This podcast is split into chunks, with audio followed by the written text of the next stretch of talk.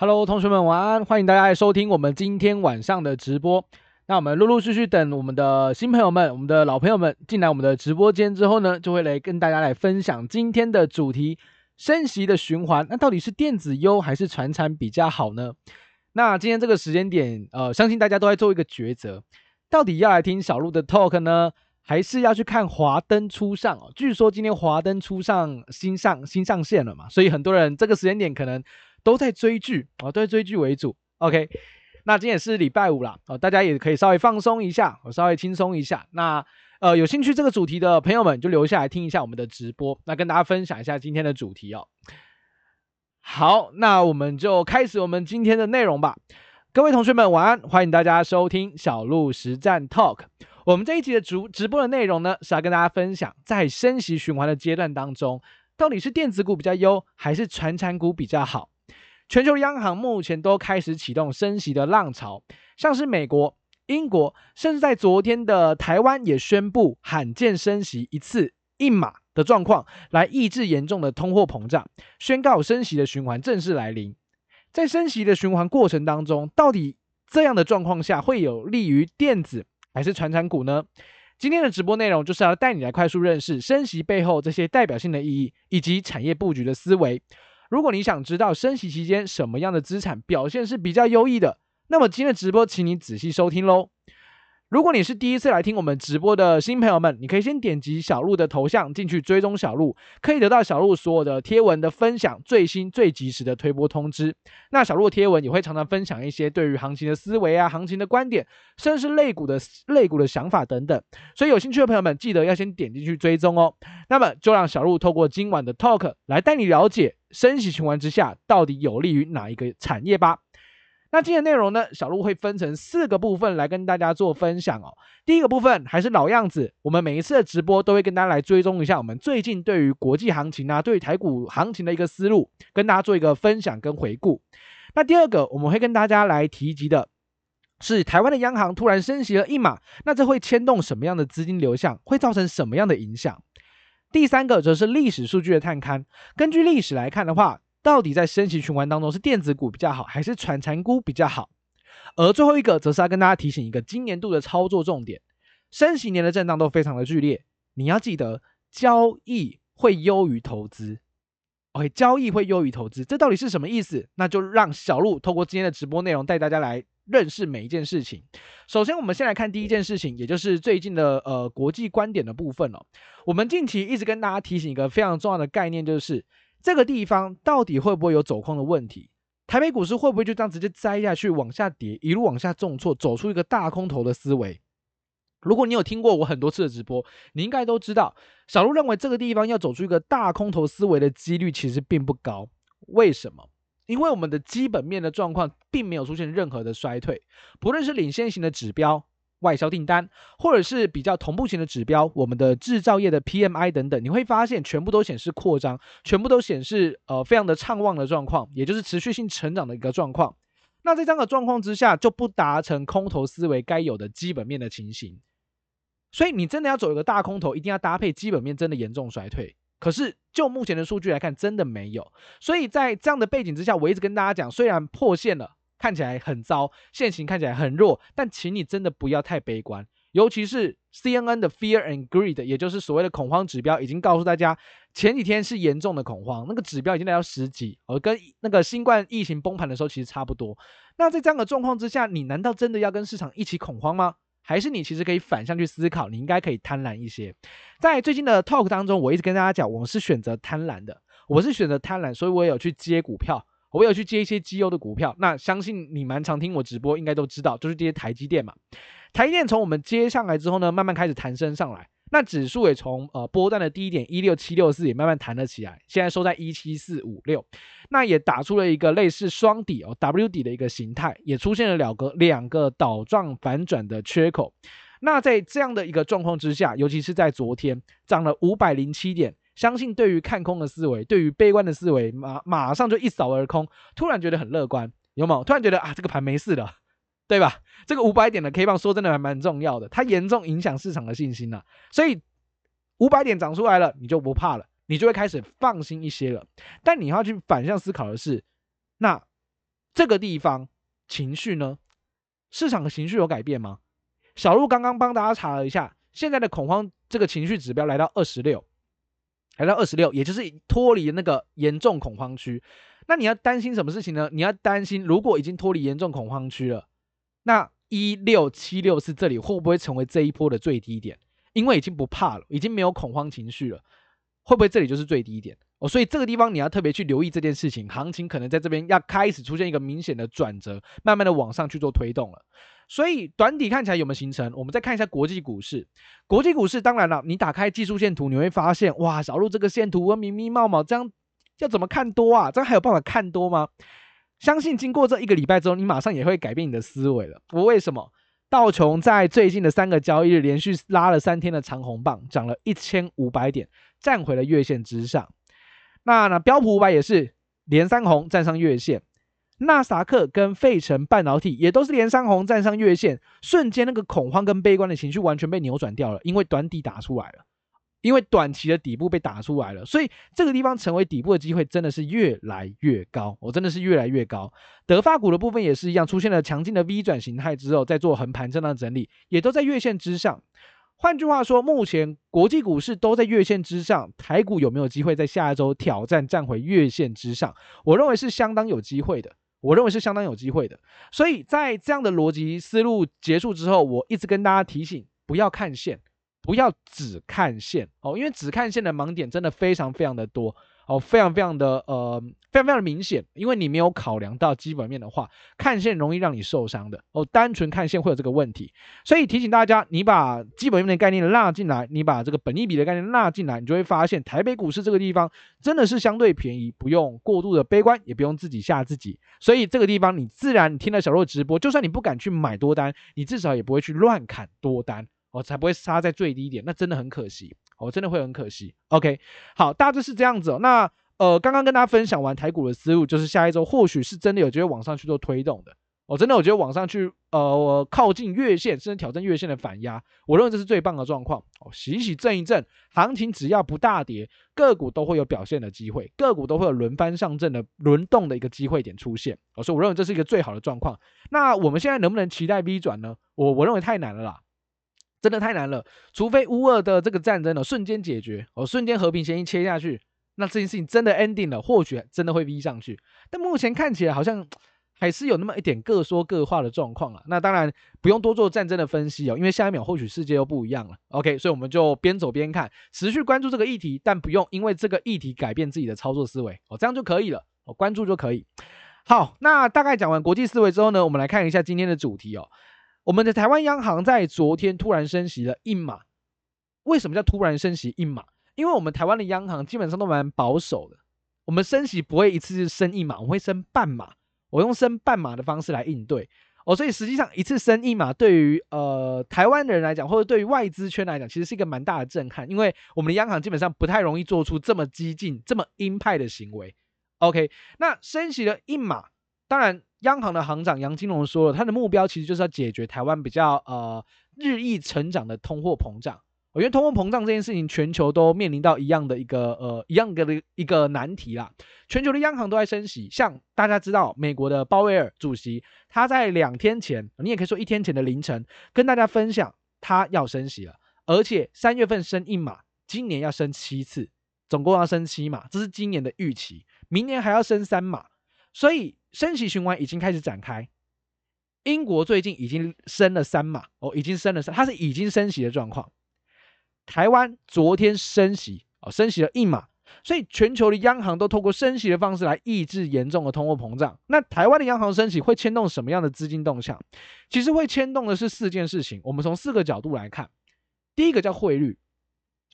我们的利息提高了，换句话说，我们如果去呃把钱拿在银行定存，利息是不是变高？那利息变高的状况之下，会不会吸引国际的资金往台股这个地方、往台湾这个地方来存，往台湾这个地方来 parking 是有机会的。但是不要忘了，同时期的美国也在升息，所以在两个同样都在升息的过程当中，那这时候法人会去做一件事情，会思考一件事情：我要把钱放台湾还是放美国？各位同学，你思考一下，如果是你，你会想要放台湾还是放美国？诶，这样讲好像不太对，因为我们是台湾人嘛。应该这么说，你会想放在同样的利率，我们假设同样利率，因为我们现在是一点三七五个 percent 嘛，美国现在是零点二五 percent，刚升一码而已。那到今年结束之后，大概会回到一点。呃，我看一下，一点七左右，哦，一点七五 percent，那会比台湾目前的利率还高。所以你单就利率数字来看的话，好像投美国比较好，把钱放美国比较好，利息比较高。我讲的是年底的状况，当然年初还是台湾好。所以在极短线的角度来讲，我认为法人会先把资金 parking 在台股的部分，parking 在台湾的部分，因为现在利息相对高。但等后续美国也慢慢升上来之后，或许就会把资金 parking 回美国，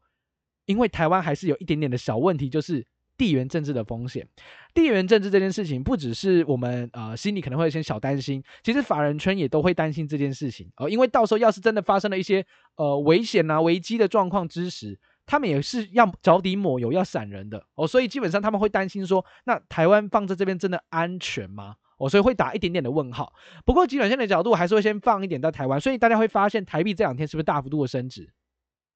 对吧？台币这两天是升值幅度很大，两天涨了一个百分点。涨幅非常的大，所以我们的升息有没有机会让资金流回来到台湾这地方是有的哦，极短线角度是有的。那第二个影响则是在贷款的部分，相信大家看最近的新闻，你在吃饭的时候看新闻应该都会看到，大家都在讨论说房贷的这个呃压力变得更大了，因为台湾平均的这个房贷的余额大概七百多万啊，七百多万，那你利率调整了一码。每一个月大概缴要多缴一千出啦，那多缴一千出，对于这个目前有房贷的这些房贷族们，其实是一个呃更严峻的压力哦，因为目前通膨已经很严重了，那你就要提高一点这个呃贷款利息的话，那么对于这些房贷族们就感到压力山大了，呃多多少少有影响。那这个东西会不会影响到对于房地产市场呢？会不会真的有效打房？实际上，如果你有在做相关的产业，你可能是房地产产业的业者的话，你应该也知道，升息一码对于这整个房地产来讲的话，没有太大的影响。为什么呢？因为我们台湾的房贷利率还是非常非常的低哦，你就算升一码还是很低啊哦，所以要打房，基本上你透过升息一码是没有办法解决的。所以这个时间点的央行总裁，他的抛出来的议题，他是想要抑制通膨，他没有要打房哦，他没有要打房。那房贷的问题其实一直以来都是税的问题啊，哦，打房的问题一直都是税的问题，不是不是利息的问题。OK，那目前看起来还是没有针对这一块去做呃显著的解决，这是贷款的部分。第三个则是储蓄，那储蓄当然是有利于定存族啦。现在一年期的利率，如果你去邮局啊，你去银行，大概零点七到零点八个 percent 吧，定存的话，那升息一码之后就有机会看到一字头，可能就会看到定存一个 percent 的利息了。哦，所以那如果你是定存族的人，当然你会更想要把钱放进去嘛。那这时候也会有一部分的人，他会去思考，诶，现在定存都有一趴，诶，那是不是可以把更多的钱放在银行比较安全？但是你把钱放在银行的话，会有个问题是，那总体的经济来讲，会不会民众更愿意把钱放银行而不要去消费？多多少少可能会受到一点点的影响，让景气这个复苏的力道有一点减缓。而这个也正是我们的央行想要看到的。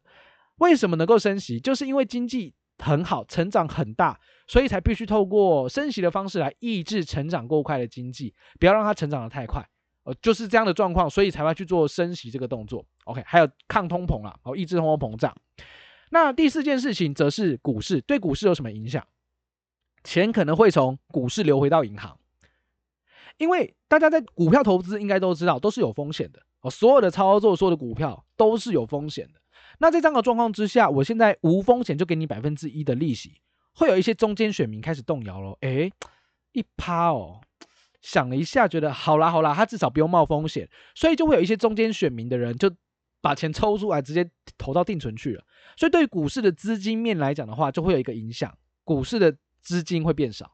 那股市我们都知道，涨的时候要用钱堆嘛。你要有钱去追逐，你要有钱进来股市，股市才会走一个比较欣欣向荣的上涨。在去年就是这样子，在二零二零年就是这样子哦，因为资金非常的泛滥，所以股价大涨。但是如果你现在开始有一些资金被抽离到呃抽离到银行，撤离了股市，那多多少少会对于今年股市的操作难度跟股市的这个呃上涨的幅度会有一些限制跟压抑住。所以这也是为什么我今天后续要跟大家谈到，今年的震荡会非常的剧烈。哦，不会像看到二零二零年或二零二一年这样子一个大涨的格局，你比较难看到了。哦，今年的格局是比较不同的，所以台湾央行突然升息一码，将会牵动四大面向，资金可能会从股票市场撤离，撤离到银行去领定存，这是有可能的。OK，好，那我们来讨论的是呃，下一个议题是那历史的数据探勘，电子跟传产股，我到底应该买什么才有机会表现的比大盘更好？OK，比大盘更好怎么做？呃，小路是个数据控，我想大家都知道，就是我在研究一个议题的时候，我会去看看历史，同样背景之下，什么样的资产是容易涨，或者是涨赢大盘的。那根据历史的统计啊，二零零四年、二零零五、二零零七、二零一一这几个年都是属于通膨大于三个 percent，而且利率上升的阶段啊，不就跟我们现在差不多吗？我们通膨严重，而且利率也要也要调升。所以在这样的背景之下，我们一起去类比看看。好，那在这段时间统计起来，什么样族群表现最好？第一个，商品、原物料、基础建设、公用事业，也就所谓的金融啦，哦，公用事业、黄金等等相关的资产表现是相对领先的，平均的报酬率是百分之十五到百分之二十。我们用的是这四年的平均报酬率去做计算，十五到二十 percent。哦。这个看起来表现还不错哦，十五到二十 percent 的报酬率。我再一次哦，商品原物料、基础建设、公用事业，也就是金融股，还有黄金，表现是相对亮眼的，报酬率就在百分之十五到二十。那第二名是什么？第二名是房地产的证券，这个在台湾比较不流行，在美股比较流行，叫做 REITs，R E I T S，也就是房地产的这个证券化哦，证券化的一个商品，报酬率约在百分之十，这第二好的。第三，第三名则是全球的股票跟债券。全球的股票跟债券平均来看的话，报酬率都在百分之十以下，但至少是正报酬哦，但至少是正报酬，但是都小于百分之十。所以你听完这三个数据之后，你心里有点概念哦，原来是这样子。所以在这样的背景之下，我们如果真的想要投资的话，历史来看，船产的优势都比较大。船产的优势都比较明显，所以在这一波行情从一万八千六百一十九、一八六一九一路往下滑，撸到最近的低点一万六千七百六十四点的时候，你会发现有一个族群，应该说有一两个族群好像都不怎么跌，甚至还非常的抗跌，有发现吗？钢铁跟航运，哎，对耶，你回想一下这一波行情啊，甭干明明冒嘛，钢铁跟航运好像没有跌，而且没有跌，他们还干嘛？他们还涨哎。对吧？你应该有发现这样的状况，哎，对啊，今天真真的没有跌，很特别，是吧？那也是因为在这样的背景之下，本身传产股都会优于电子，所以跌的是电子。哦，这一波杀下来，其实跌的很多都是电子，不是传产。好，那有没有其他的证据可以证明这件事情？你可以去看一下现在的道琼指数跟纳斯达克指数，你会发现，哎，对耶，小鹿，道琼指数在这一波下杀当中跌的幅度远小于什么？远小于科技股的纳斯达克跟费城半导体。没有错，bingo，答对了。所以，传产的股票在行情在升息年的过程当中，其实它相对好，相对抗跌。从道琼指数你看得出来，从历史的数据来看，你也看得出来。那背后逻辑是什么？背后有逻辑吗？背后是有逻辑的。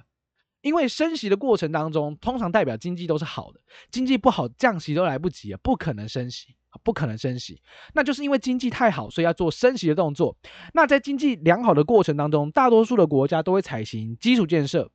欧、美、中、印四大经济体，这都是大型经济体哦，不是那种小国家哦，是大型的经济体都在做基础建设。尤其是中国，中国今年的 GDP，他已经跟大家呃开诚布公的说了，今年的 GDP 要靠什么？今年的 GDP 要靠基础建设。所以中国有一个叫“十四五”计划哦，“十四五”计划。他们很积极的在做基础建设，所以中国大陆今年的基础建设会做得非常的蓬勃发展。在升息年的背景之下，全球的基础建设股票表现都会相对好。那这时候你就去思考了，小路，所以传产的部分看起来今年是要多加琢磨。还有我之前一直提到的电子，呃，之前一直提到的金融的部分，我相信今天你听到金融股，你就会马上回想起，哎，对呀，小路在之前直播有提到过，如果今年。你要稳健投资，你不知道该买什么东西的话，你买什么最好？就是金融股。那金融股里面其实也有分哦，你不能说哎，小鹿金融股就随便设一档，什么什么什么金都给它买下去，不行哦，我不行哦，因为升息真正能够受惠的是银行，银行会大于寿险，哦，会大于寿险，还会再大于证券股，所以这样子看起来，你就会知道真正的首选应该是银行类的金控或银行的股票。所以像今天今天很强势的股票。举例来说，像是银行股，你会发现银行股真的跟台北股市大部分的状况都不太一样。我们举例好了，像二八三四的台企银，哦，这个之前我们的 App 有选出来，哦，那今天直接创新高，哦，来到十二块钱。你把线图遮起来，你会发现，哎，这真的好强悍哦，怎么都不跌啊？大盘明明在跌，它都不跌，是吧？还有像最近选出来，我们的 App 也有选出二八一二的台中银，你把名字遮起来，你会发现它好像什么标股一样，突破盘整区间开始往上拉抬，结果。拿开名字，哇，啊，竟然是银行股，没有错。今年度你千万不要小看银行股，银行股我们从历史数据来看，升息年表现都很好，对吧？那你再看筹码啊，对耶，法人全部都在买银行股跟金控股，所以在这样子的背景，我提醒大家不要小看金融，金融今年或许它会走出让你意想不到的行情走势，相信大家慢慢有感觉了。我慢慢有思维了哦，对耶，小鹿讲的好像是真的，因为最近已经涨上来了。OK，所以在还没有涨的时候，希望先跟大家分享，因为你涨上来了，你又得追，那你风险就会比较高。OK，但这个族群我认为拉，如果真的有拉回，你还是可以留意。好，所以我们知道了传产电传产比较好，那小鹿电子真的就 GG 了吗？电子全部都不行了吗？No，你也不要太悲观的看电子，为什么？虽然它表现的或许没有传产股好。但是因为台湾现在的电子股的这个评价，其实已经跌穿了估值的低点。好，我翻译翻译给你听。呃，我们在评价的时候会用到一个方法叫估值，叫 valuation。那我们去估值估评估说这个产业的价格跟它实际的价值中间的比例的时候，我们会算出一个 ratio，我们算出个比例值。我们现在的价格对照我们电子股的获利能力的比值啊，已经跌破了。疫情二零二零年那个八五二三的低点，什么意思？也就是我们电子股早就超跌了，因为我们现在跌的那个幅度已经低过疫情崩盘的低点哦。所以小路可是不对啊，我们台股还在一万一万七千点呢，怎么会这样子？因为我们台湾的企业有成长啊。我们台湾的企业真的有实质性的在做成长，不是空穴来风，不是炒股票，是电子股的业绩真的都有起来。所以在这样的状况之下，没有说指数还在一万七，但实际上我们的业绩跟的速度很快。目前这个位置已经跌破了历史的一个本益比的相对低点。所以在这样的状况之下，电子股都已经跌升，你就不要去杀它，你也不要去放空它，因为它随时会给你嘎上来，随时会进行一个跌升反弹的状况。所以在这个时间点，本益比已经修正过度，我认为。跌升的电子你不用悲观，但长期在这一两年的绩效来讲的话，或许大部分的传产的部分，像金融、像基础建设的股票表现的依旧会优于电子，所以电子股部分你可能可以做一些资金的配比，例如可能我拿比较多的传产股，然后也布局一些电子股，这样子去做搭配，或许是在你呃升息年的过程当中，你可以去应对市场比较安心安全哦，有左有。左有传产，右有电子，我相信这样子两手策略的状况之下，能够帮助你的绩效比较平衡，也能够在大背景环境有利于传产的状况之下呢，持有比较优质易涨的产业跟个股。我想这应该是比较正确的操作。而最后一个，则是要跟大家分享到的是，升息年，今年就是震荡年。什么叫震荡年？震荡年的意思就是今年不会走大多，也不会走大空，就是一个大区间震荡。为什么会这样子？因为升息年本身就容易有这样子的一个情形，今年的外在环境有升息，加上 QT，也就是所谓的缩表，缩表的部分，我们都知道 QE 嘛，QE 叫做印钞票，对不对？那另外一个反向的词叫 QT，哦，QT 通货紧缩，哦，你去把钱收收，也不是通货紧缩啊，应该说货币紧缩政策，哦，这样讲比较正确，也就是要把钱收回来，央行要把钱收回来，所以。在这样的状况之下，市场上资金本来流通的就会变少，所以你说现在还要看到像去年哦四五千亿的日均量，基本上没有办法，应该做不到了哦，应该做不到了，所以量变小，市场的人气就会比较溃散一些，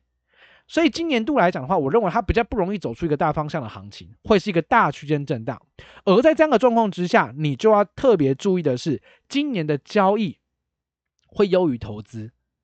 啊，小路交易跟投资有差哦，有有本质上的差异哦。什么意思？来，我举例哦。什么叫交易？交易的意思就是说，我们透过主观的，或者是你用策略的方式去做选股，选股之后你买进去了，你是不是去做交易的价差？你是不是要赚中间的价差？你不是真的看好这一个产业或这一档个股的发展嘛？你只是想中间赚一点价差，这个叫交易。那什么叫投资？投资的意思就是说我看好这个产业大发展，我看好这个行情的一个长线思路、大波段的思路，所以我要跟他呃报一个一年哦，报个半年，或报个一个长期的时间点哦，比较长期的时间点。那在这样的状况之下，今年度你可能做投资的，除非你报对类股，例如像金融，我我认为今年真的要走大多的，可能就金融或食品吧。我比较抗通膨的，实际上其他的族群基本上你要找出一个大波段行情的机会，我认为会很痛苦，会比较困难。你可能会经历所谓的暴上暴下的这种痛苦的感觉，有没有？好不容易涨上去了，哎，就涨没多久又撸下来，哦，涨上去没多久，哎，怎么又撸下来？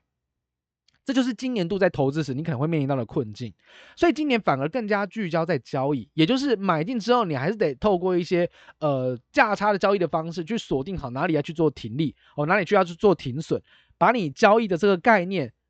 灌输到今年的投资上面哦，所以你今年的投资或许部位的部分可以做一些调整。你真的想看一个长期大波段，就看金融哦，就看这个船产，就看食品。